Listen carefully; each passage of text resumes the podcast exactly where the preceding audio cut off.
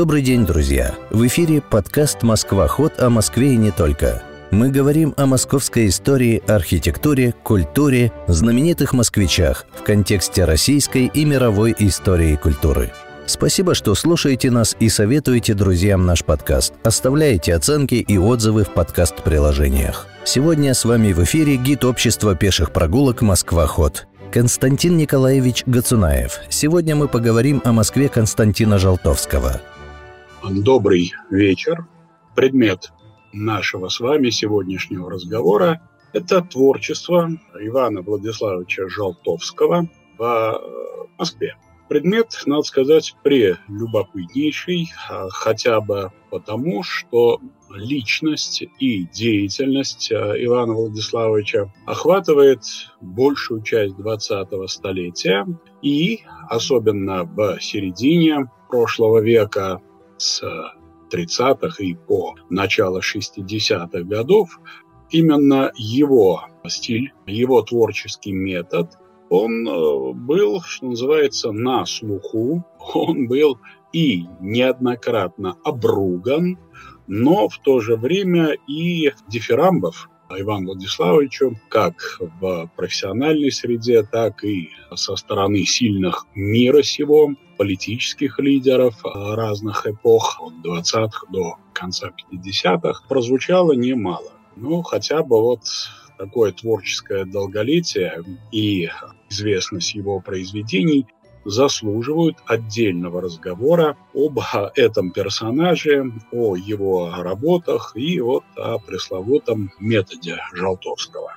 Ну, традиционно начну с э, особенностей становления личности как таковой и творческой личности в частности. Как э, яствует из э, фамилии, Иван Владиславович э, был поляком по происхождению, э, хотя на свет появился на территории нынешней Беларуси, на территории современной Брестской области, в небольшом, э, ну, собственно, не столько белорусском, сколько польско-еврейском городке Пинске. Типичное местечко, каких на территории Западной Украины, Западной Беларуси, отчасти Литвы, в 18-19, первой трети 20 веков было великое множество. Это в современном Пинске белорусы 90% населения составляют, а вот в 1867 году, когда э, родился Иван Владиславович, это было типичное местечко с 50% э, польского и 50% еврейского населения, но так получилось, что вот даже э, крупные города, там, вроде того же Львова, например, а в Западной Украине, они окружены были либо белорусскими, либо украинскими поселениями, а, собственно, городское население вот как раз иной национальности э, состоятельная вполне семья. В основном по э, лесному ведомству трудились. Но я напомню, что скажем, когда отошла эта территория к э, Второй Речи Посполитой, то есть стала частью польского государства в 20-30-е годы, то это было была Полесская волость. Вот Полесье как раз с этим заповедником связана была судьба многих членов семьи Жалтовского. Собственно, звали нашего героя на тот момент Ян Владислав Жиолтовский серьезную профессию старался приобрести и сам юный Ян Владислав, и его э, близкие. И, э, как многие польские юноши той э, поры, а как раз профессия архитектора или гражданского инженера, то есть профессии, связанные с строительным производством, они были в числе наиболее популярных. Наверное, вот в 60-е годы не было столько молодых людей, стремящихся стать космонавтами, сколько польских юношей в конце XIX века не мечтало стать архитекторами. Но вот я напомню, что в этот период и в Петербурге, столице империи, и в Москве ну, примерно четверть э, всех архитекторов были именно этой национальности. Ну, вспомним хотя бы братьев Алтаржевских, э, Перетятковича, Адамовича, прочих и прочих и прочих. Томишко, у которого в Петербурге в Академии художеств учился Иван Владиславович. То есть здесь э, по проторенному, что называется, э, многими поколениями своих соплеменников пути пошел Иван Владиславович. Он поступает в училище при Академии художеств, но процесс обучения у будущего академика Императорской академии занял продолжительное время, 11 лет в стенах Императорской академии. Учащийся э, Жолтовский к этому времени, кстати, избавился от буквы «и» в фамилии, стал просто Жолтовским. И дело не в каких-то проблемах с успеваемостью или неспособности оплатить, а Жолтовский не был казенно-коштным, то есть не был бюджетником в нынешней терминологии. Обучение оплачивали часть на первых этапах семья, а потом он сам был очень самостоятелен в принятии решений и вообще привык всю жизнь рассчитывать в первую очередь на свои силы, способности, упорство, трудолюбие. И уже с первых лет обучения в Императорской академии художеств Иван Владиславович, ну, был такое выражение в те годы, помощничал у известных э, петербургских архитекторов и застройщиков бесценный, надо сказать, опыт, э, с одной стороны, причем вот э, не в качестве там, авторов эскизных проектов, а чертежником, копировальщиком, ну вот э, должность, которая сегодня называется прорабом, и это позволило будущему мастеру, корифею, досконально изучить все аспекты строительного производства. От оснований и закладки фундаментов все тонкости каменных работ, штукатурных работ, плотницких, столярных, кровельных. Но в последующем вот э, даже э, профессиональные мастера, там штукатуры или каменщики, или плотники, они поражались доскональной степени владения этими профессиями от человека, от которого они никак этого не ожидали. Это выгодно отличало Жалтовского от э, современников, а уж тем более от э, архитекторов там, многих 20-х, 30-х, 50-х годов. То есть профессионализм, возведенный в куб, свойственен был Жалтовскому уже в этот период, то есть в 90-е годы 19 века. Ну и кроме вот этого бесценного профессионального опыта, вот это помощничание позволило решить и многие финансовые проблемы, не только связанные с оплатой собственного обучения, но и с возможностью регулярно практически каждый год на весьма продолжительное время выезжать в Западную Европу главным образом в Италию, особенно любимую Жолтовским. В общей сложности он побывал в этой стране 26 раз. Причем вот э, еще полон э, сил, энергии, юношеского задора. И в 90-е годы значительную часть Италии, особенно вот те города, где в свое время э, основательно поработал его мир Палладио, а, палладианский а, стиль а, с точки зрения Жалтовского не превзойден. Ничего более совершенного в архитектуре, чем стилистика Андреа Палладио, нет, в принципе, быть не может. Это его твердое убеждение. К нему Жалтовский пришел, как я сказал, в молодые годы, и не с первого взгляда любовь, нет. Вот как раз обходя Италию пешком, бывая Мантуи, Падуи, Флоренции, Генуи, Венеции. Он э, и акварельный цикл тщательнейшим образом в разное время года, в разное время суток наиболее известные работы а, Палладио в своих и графических, и живописных работах а, выполнял архитектурную съемку, то есть кропотливые обмеры, все детали, фризы, антаблементы, обломы так называемые, пропорциональные соотношения палладианских построек, то есть доскональное знание предмет своего восхищения.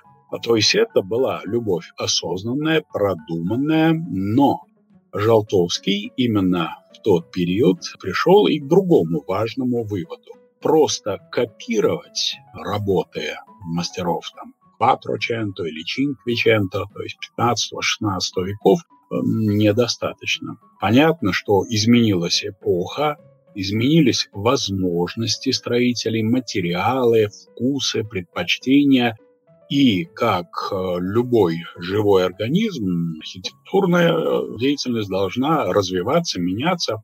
И, соответственно, вот если мы хотим э, руководствоваться образами Палладио, в данный момент, то есть на рубеже 19-20 веков или там в середине 20 века, а Жалтовский э, сохранял работоспособность до весьма преклонного возраста. Вот как видите, скончался в 59 году и практически до последних дней жизни продолжал работать завидное э, творческое долголетие. Вот мы, когда будем рассматривать его постройки этой поры, то увидим, что, конечно, э, узнаваемый почерк прослеживается до конца жизни, но это не застывший набор форм, а применяясь к новым обстоятельствам, развивает вот этот палладианский стиль наш отечественный а, мастер. Итак, э, имея возможность и учиться, и работать, и развиваться во всех э, смыслах, э, очень хорошо владел языками, как я уже сказал, не только азами, но и серьезной профессиональной основой обзавелся за этот период Жалтовский. Под руководством академика Тамишка завершает обучение и по совету, опять же, своего научного руководителя решает отправиться для серьезной работы в Сибирь, город Иркутск. Дело в том, что именно в этот период вот в Восточной Сибири, в Приморье стремительно набирает обороты деловая активность, а формируется категория просвещенного достаточно купечества и очень амбициозного купечества. И есть где развернуться с точки зрения Тамишка в столицах при наличии когорты там, архитекторов северного модерна в Петербурге, да и московская школа, там Шехтер, Кекушев, а, Валькот. Пробиться вот в элиту у а, молодого человека шансов немного, а вот в Иркутске ты будешь первым а, наверняка, и слава тебе, ну, по крайней мере, регионально обеспечена. Скорее всего, так бы и случилось, если бы не счастливая случайность. Отправляясь в Сибирь, а, Жалтовский делает,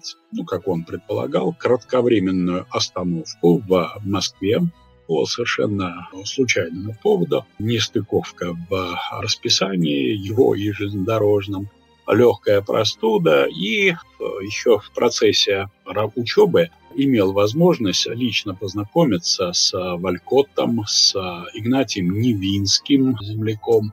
Он получает от них приглашение примкнуть к новой фазе работ над э, гостиницей «Метрополь» практически законченная э, постройкой детища Мамонтова э, сгорела во время пожара, и в 1902 году принимается решение о возобновлении работ по слегка видоизмененному проекту.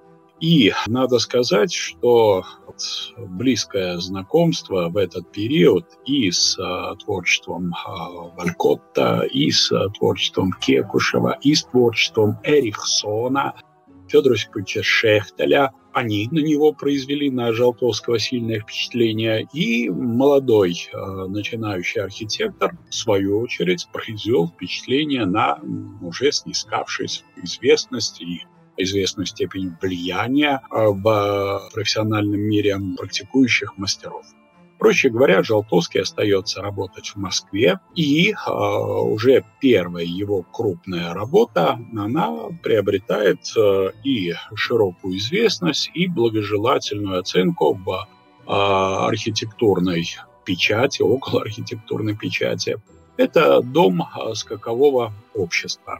Ну, как видите, детали, ниши арочные, фронтоны, колоннады – парапет, вот этот атик наверху, полуротонды боковые – отсылают нас к э, ренессансным образцам, отходят и от э, привычной для русского классицизма симметричной компоновки. Тонда в боковом крыле, она асимметрична. С другой стороны, вот от детали как раз э, все заимствованы из арсенала мастеров эпохи высокого ренессанса.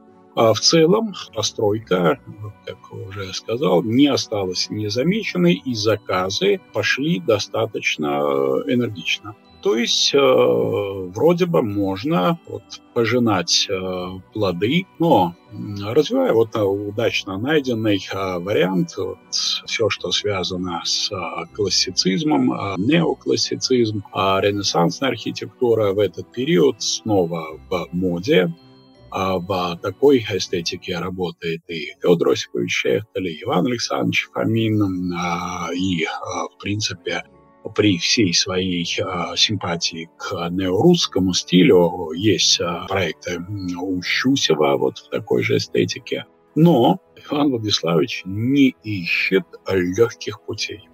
Следующая его э, крупная работа выполнена для представителя очень влиятельной в деловом мире и кавказском, и в столицах в Петербурге, в Москве семейство армянское Тарасовых. Э, это одно из заметных семейств. Ну, иногда скандально, скажем, э, племянник Гавриила Тарасова, такой светский лев – мод, э, любимец женщин, э, но, правда, сам он и к поклонникам, и к поклонницам. Племянник Тарасова относился с большим подозрением, не без оснований полагая, что они любят не меня, а мои миллионы и э, покончил с собой в цветущем возрасте 28 лет. Говорил Тарасов был более умерен, осторожен, и, собственно, в Москву этот предприниматель перебирается как раз из соображений собственной сохранности, безопасности,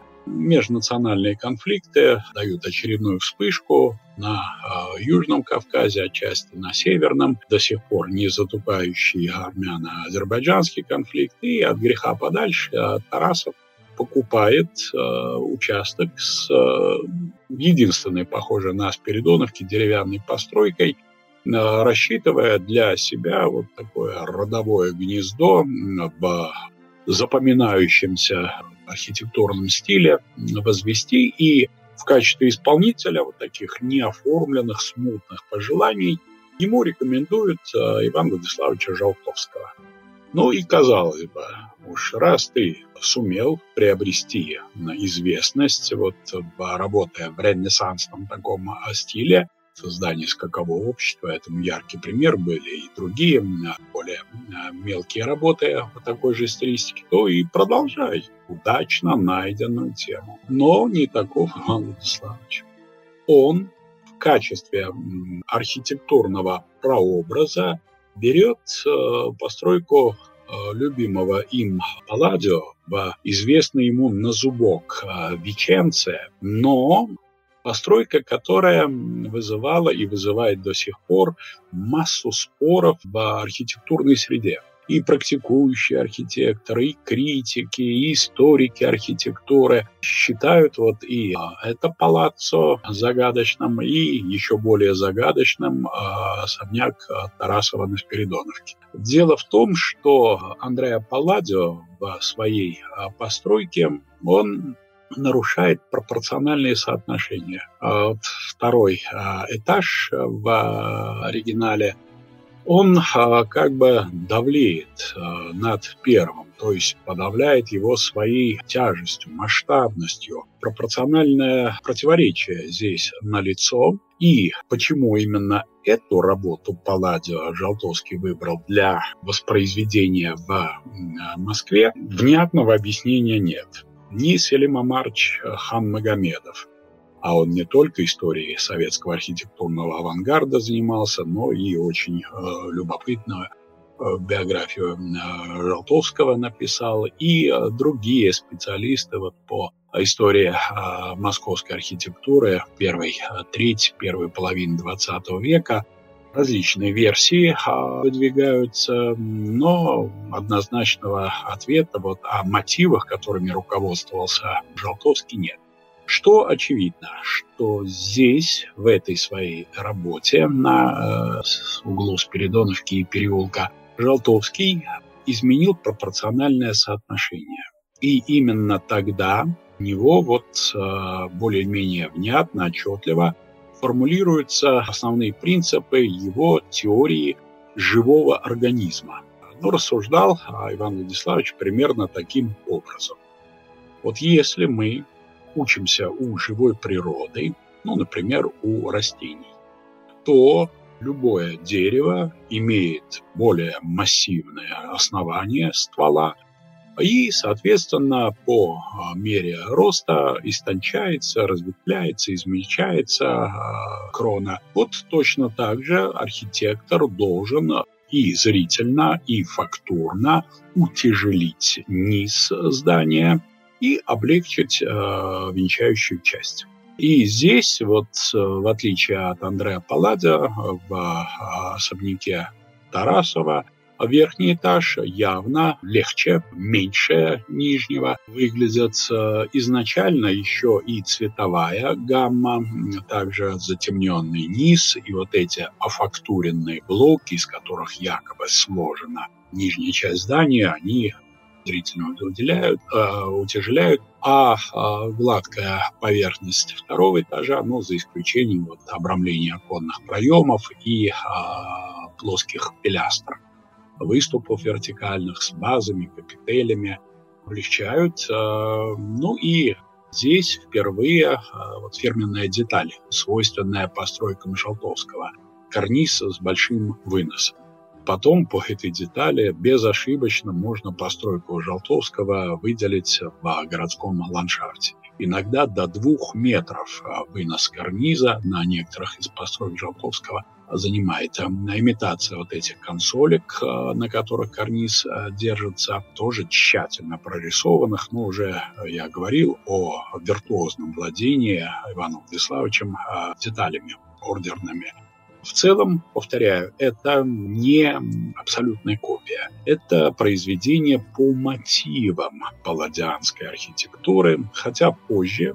обвинения в плагиате, особенно из уст представителей архитектурного авангарда 20-х годов, звучали не э, раз и не два, э, но для них это характерно, они в ярлыках вообще, так сказать, не стеснялись и особо не утруждали себя выбором.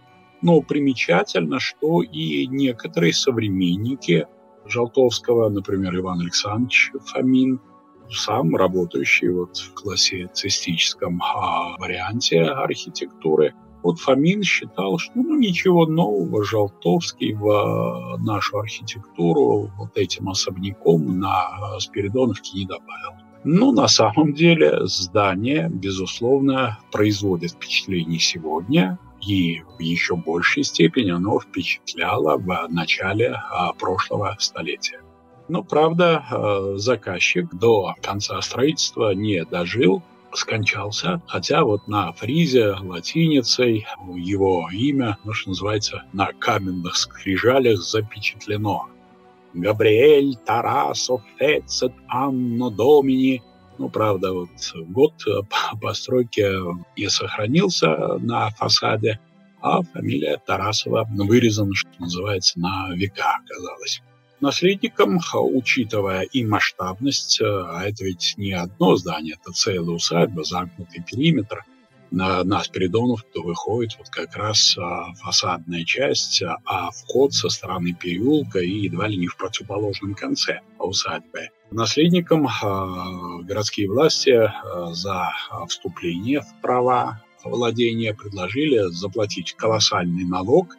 Они, как могли, доказывали, что это вот имитация роскошных материалов, а на самом деле просто это вот фантазия архитектора. Он из вполне утилитарных ресурсов создал вот ощущение изобилия каррарского мрамора, других ценных материалов. Не так все на самом деле и дорого. Но на э, городскую думу московскую большого впечатления их аргументы не произвели. Пришлось выплатить налог. Вся эта тяжба тянулась едва ли не до самой революции, и налогу платили, а тут вот наступили новые времена, и, соответственно, а, семейству Тарасовых пришлось с этим объектом расстаться. Приобщиться к истории Москвы в режиме реального времени можно на прогулках общества пеших прогулок «Москва-ход», которые проводятся круглый год. Подробности на сайте «Москва-хода». Напоминаем, что мы есть во ВКонтакте и Телеграм, там тоже происходит много интересного. Подписывайтесь на подкаст «Москва-ход» о Москве и не только. И до встречи через неделю.